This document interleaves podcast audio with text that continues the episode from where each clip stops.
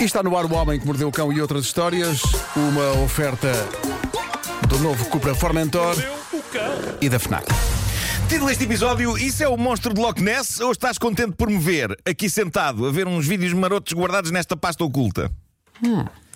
Tive um mau título no início da semana, mas agora eh, estou a compensar, não é? Eh, bom, Loch Ness e pasta oculta na mesma claro, frase, senhor. claro, É. claro que sim. Então diz que o monstro de Loch Ness pode ser o pênis de uma baleia. Que? Obrigado e bom dia. Podia ficar assim. Foi o Não Homem era que Mordeu mau. o Cão, bom Não dia. era mau. Que grande desbloqueador de conversa. Eh, eu acho que isto é uma maneira ótima, não apenas de. É um bom desbloqueador de conversa, sem dúvida, e, e é uma maneira não apenas de começar uma edição desta rubrica, mas para qualquer conversa em qualquer evento social. Eh, mas atenção, esta hipótese foi formulada. Por um cientista, não foi por um Zé Maria Pincel qualquer, o professor inglês Michael Sweet levantou esta questão perante os lendários avistamentos e até uma ou outra fotografia daquilo que se tornou conhecido como o monstro do Lago Ness, na Escócia. Eu devo dizer-vos que há uns anos andei de barco lá, no, Lo- no Loch Ness, não vi nada.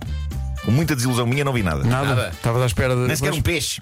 Nada. não, vi- não, não vi nada. Nada, nada, nada. Nada, nada. Nada. Vi água. Água apenas. É bonito aquilo, é bonito. É bonito.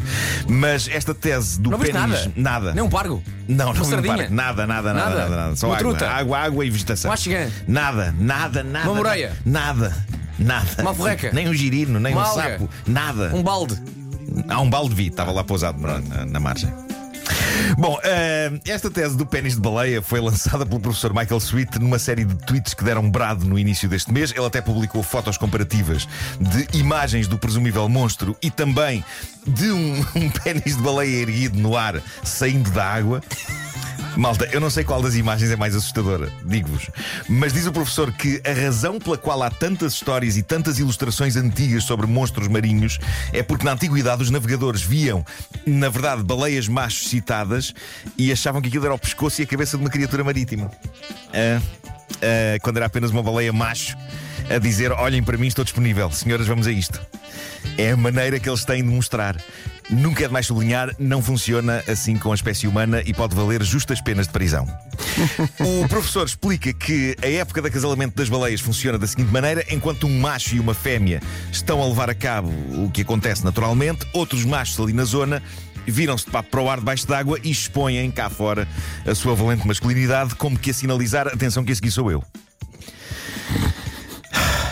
Meu Deus, o mundo, o mundo das baleias é um Sim, sim, sim. É uma pouca Louco, verdade. louco. Oh Pedro, até acho que ias buscar aqui a trilha do National Geographic, que isto é. É que isto é. Estava a parecer demasiado digno, pá. Não, é que agora quando ouvir a música das baleias com o Roberto Carlos é Sim, todo um sim, novo sim. sentido. Moby Big Dick. Bravo. Bom, eh, aquilo que fez o professor Sweet retrair-se agora um pouco da sua tese específica sobre o monstro de Loch Ness é o facto de, na verdade, não ser lá muito plausível que andem baleias a navegar naquele lago.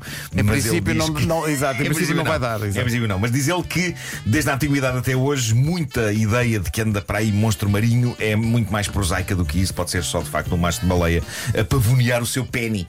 Como quer dizer. Como quer dizer, estou aqui, estou disponível, façamos filhos com a breca, porque também não há muito mais para fazer aqui no mar, nem um cinema, nem um teatro. As baleias fazem filhos com uma breca. Fazem. E agora, a história do homem que quer criar um novo desporto extremo. E vocês sabem, no meu caso já é tramado eu me envolver num desporto que não seja extremo, quanto mais num que seja extremo. Mas o desporto que este homem quer popularizar e do qual até ver ele é o único praticante, caramba, devo dizer-vos que me interessou.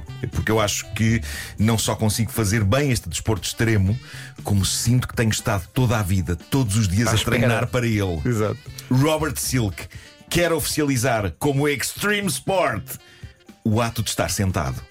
Não aprovam isto, eu aprovo entusiasticamente. sim, sim. Entusiasticamente. Oh, oh, Bruno, como é que isso é, é extremo? É, na sua essência, este desporto extremo, estar sentado, não implica nada mais do ponto de vista da atividade física do que, lá está, estar sentado. Onde é que isto se torna um extreme sport e onde é que isto se separa da modalidade de estar sentado que eu pratico já há tantos anos e tão bem e que, aliás, estou agora a praticar com tremendo talento aqui mesmo no estúdio? Isso tem a ver com o sítio onde se está sentado. Não é com o assento em si, porque ele leva uma cadeira para todo lado. Tem a ver com a localização geográfica e as condições atmosféricas do lugar em que ele está. Por exemplo, recentemente, Robert Silk esteve a praticar o estar sentado extremo. Em inglês sou a melhor. Extreme sitting. abrindo a sua cadeira na ilha de Coverville, na Antártida. Estamos a falar de um sítio agreste, onde há pouco mais do que gelo, pedregulhos e pinguins chocando os seus ovos. Mas foi lá que esteve também Robbie Silk, sentado numa cadeira. E foi só mesmo isto que ele fez. Esteve, lá, tempo? esteve sentado numa cadeira durante horas, bem agasalhado, claro, que as temperaturas são agrestes, e durante horas este homem levou a cabo este desporto extremo, ficou sentado a olhar para as águas geladas à sua frente e a dada altura, para tornar tudo mais épico e arrojado. Sabe o que é que ele fez? Sacou de um livro de bolso e esteve a ler. Ah, que maluco, pá, que maluco. É, E sempre sentado na Epá. agreste e isolada ilha de Coverville. Senhores na da Red Antártida. Bull, o que é que estão à espera? Mas é, Há, quase há que aviões. dizer, claro que- atenção, que este mestre de estar sentado, pioneiro desta modalidade, que no futuro será certamente tão importante como qualquer outro extreme sport, este mestre de estar sentado é recordista da sua própria modalidade.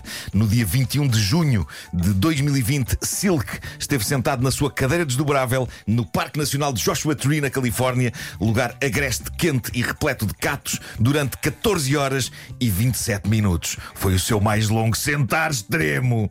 Mas ele. Vamos lá ver. Ele detém todos os recordes da modalidade no sentido que é o único que a pratica. Mas não é? ninguém claro, faz. Claro, claro. Pois, pois, pois, pois. Até ver, não. Ele, ele que eh, espera que eh, eh, apareça um Tuga. Ah, é? Espera aí, Então, está sentado. Espera aí, que eu já vou É que mostrar eu sou como bom é que é. nisso, eu sou bom Ah, nisso. bem. Mas atenção, há um detalhe que eu ainda não vos disse e que diria que é o que torna esta modalidade realmente extrema, talvez mais até que as condições atmosféricas e de terreno. Durante todas estas horas em que ele está sentado em sítios, é-lhe permitido levar um livro, como já referi há pouco, Ok. mas as regras do sentar extremo dizem que é estritamente proibido levar aparelhos eletrónicos como telemóveis ou tablets. Isso é que é duro, raios. Mas também, agora que penso nisso, que diacho de rede haverá na Ilha dos Pinguins da Antártida? Olha, não sei. uma questão. Eh, Casa de banho. É pá, isso. Ele levantar-se para ir fazer as suas necessidadezinhas. mas estavas a Ele nem precisa- perguntar. Ele nem precisa de se levantar, então ele ele está no meio da natureza, abre a breguilha, está sentado. que nojo. Depende da pontaria. Não, tu- tu- Então, e, e- e onde ele está sentado? Fica tudo ali coisa? Não, se ele apontar para outro sítio, faz, a- faz um arco. Escreve um arco. E o que é que os pinguins dizem Anda disso? pá, cola bolagem em Las Vegas.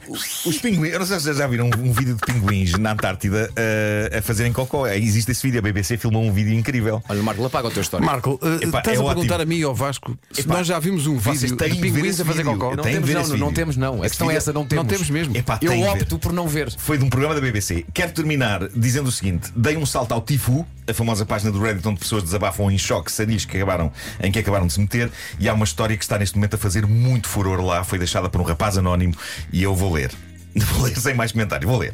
A minha mãe, diz ele, um deu-me o telemóvel velho dela depois de comprar um novo, porque o meu fora roubado uns dias antes. Então começo a transferir os meus dados da iCloud, fotos, contactos, mensagens de texto, etc. E decido verificar as fotografias de modo a ver se tudo passou corretamente.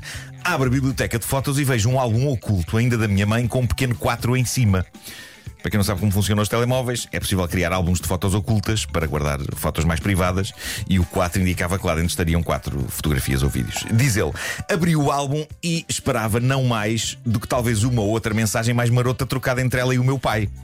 Mas o que vi foi muito pior.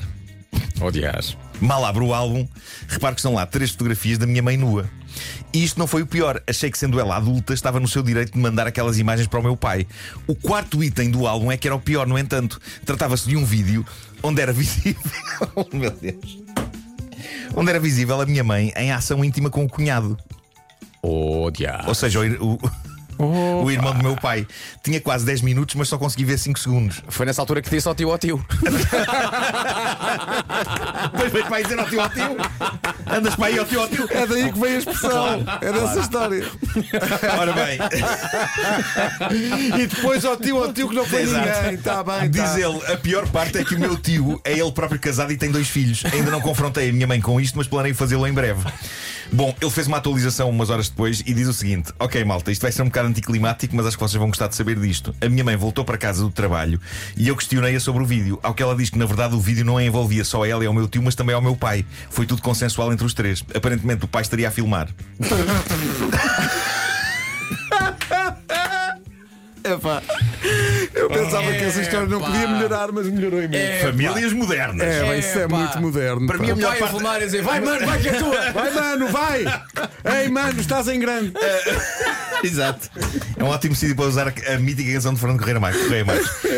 Para mim, eu acho que a melhor parte deste desabafo é a ligeireza com que ele diz. A minha mãe voltou para casa do trabalho e eu é questionei sobre o vídeo. Ao que ela disse que, na verdade, o vídeo não envolvia só ela e o meu tio, mas também o meu pai. A casualidade com, com que ele conta que isso se passou. Foi como quem pergunta à mãe: Oh, mas dá um lá fora e ela não dá um bocadinho de vento. Só com a tomada. Tu fez um vídeo maroto com o pai? E ele, não, não, não. De com com o tio. Não, estava lá o teu pai também. Ah. Ah, então vamos Teu pai jantar. tá- vamos teu pai jantar. tá- Lá- filmar. Mas estou a fazer filmes, estava lá o teu pai, não sejas parvo. Vamos jantar. Então onde é que vais o fim de semana? A casa dos teus? Epá. Epá. Espera aí. Espera aí. Espera aí. Quem é que leva a câmara? Meu Deus, meu Deus. Olha, vidas. Vidas. O Homem que Mordeu o Cão foi uma oferta FNAC onde encontra todos os livros e tecnologia para cultivar a diferença. Epá. E também novo Cupra Formentor, motores de 150 a 390 É cavalos. bom ver irmãos que se dão tão bem, não é? É. Mas muito bem mesmo.